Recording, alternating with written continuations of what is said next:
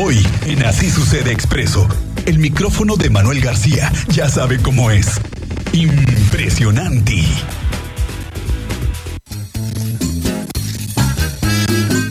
Maestro Manuel García, ¿cómo estás? Muy buenas tardes, bienvenido como siempre este viernes.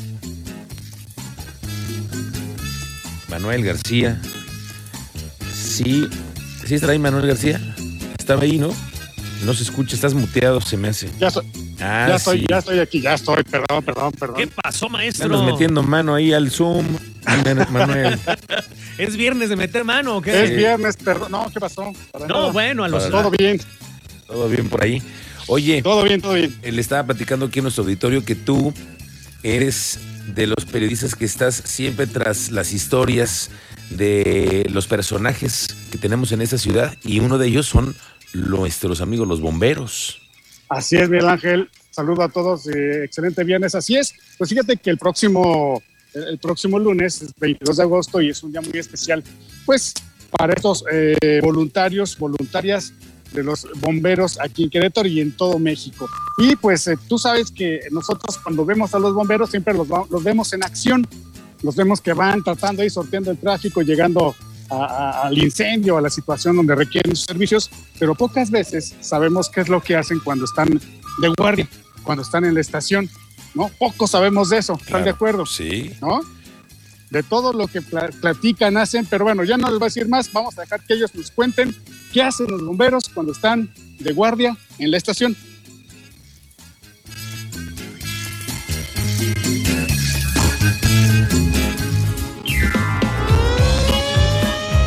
Pero sí dicen que los bomberos estamos locos. Entonces, porque unos salen corriendo del incendio y nosotros vamos para allá adentro. Entonces, sí, pues no, no estamos locos, sino que tal vez sea la adrenalina o, o la, eh, el afán de, de ayudar a las personas. Entonces, creo que eso sería. ¿Estás loca, Sofía? Sí, sí, definitivamente sí, todos, todos los que somos de bomberos, como dice Andrea.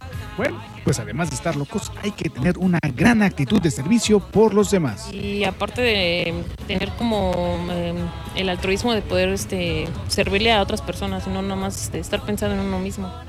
Ahora dicen que hasta el mejor cazador se le va la liebre. Y es que el colmo del bombero es...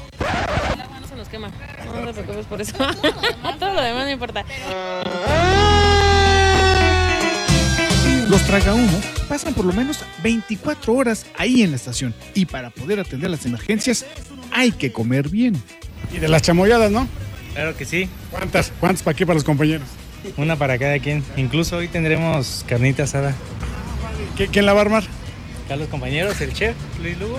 Claro, ¿Pero, Luis? Vamos a preparar una carnita asada con unas alitas y un montón de quesadillas, amigo. Y, y a todos, todos chamoyadas. Así es, todo chamoyadas. Ahorita nos encontramos un puestito en el, en el- en el mercado y pues, está bastante bueno, ¿eh? Ah, pero eso del buen comer genera unas fugas muy tóxicas. ¿Y a quién le va a tocar lavar el baño después de la carnita asada? Ay, papi. Al. Bueno, ya digerida la comida, ahora sí, vámonos a dormir, mientras no salga alguna emergencia. Pero No, deja eso los ronquidos, eso sí no. ¿Qué- ¿Quién es el que baja la cuesta china en con- con el frenando con motor? Tenemos uno que se llama Fernando Hinojosa. Parece que viene bajando la cuesta china en freno de motor y a todo lo que da. Es impresionante. el- Están buenos los ronquidos. Tenemos que ponernos a dormir nosotros antes de que él llegue. Imagínate así de fuerte. Los bomberos, mientras están en la estación, cada quien tiene ciertas responsabilidades además de cocinar. Por ejemplo, también En equipo, desde la comida hasta la revisión de las unidades, posteriormente una práctica si es necesaria. Ah, ya nos organizamos también, el que cocina comúnmente pues también va y compra las cosas al mercado, pero otras ocasiones, no, pues hoy no quiero ir al mercado, tú ve al mercado y yo, yo preparo. Pues te toca lavar los trastes. Pero no falta el que no hace nada, ¿no? Un saludo a Cone. Javi Palma. muchas felicidades a todos los bomberos. No es fácil y no es algo que se pueda decir así de un día para otro, ah, hoy, hoy voy a ser bombero, no, te tienes que preparar y todos estamos con esa actitud de prepararnos para las personas. Eh, Un abrazo para todos los colegas, no nada más de Querétaro, sino de todo México.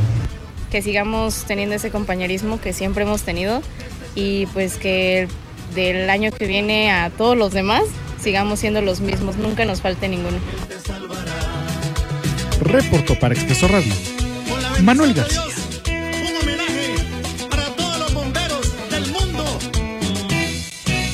Gracias, bomberos.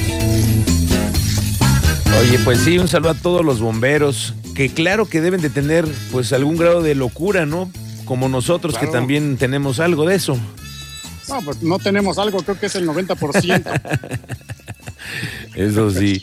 Pues, Oye, eso sí, ¿eh? y qué bueno que, que traes a la reflexión el tema de los bomberos, porque hay que recapacitar qué difícil es su trabajo también, ¿no, maestro? Porque imagínate en el tráfico de esa ciudad, con las obras como se encuentra en este momento la ciudad, qué complicado llegar a atender una emergencia.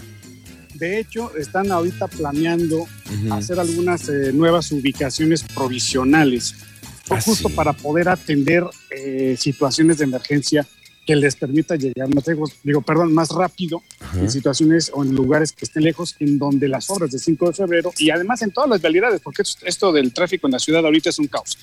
Entonces están, van, buscan lugares estratégicos, como vamos a decir, estaciones provisionales de alguna manera, Ok. que estén haciendo guardia para poder llegar más rápido, sorteando el tráfico que va a haber ahorita.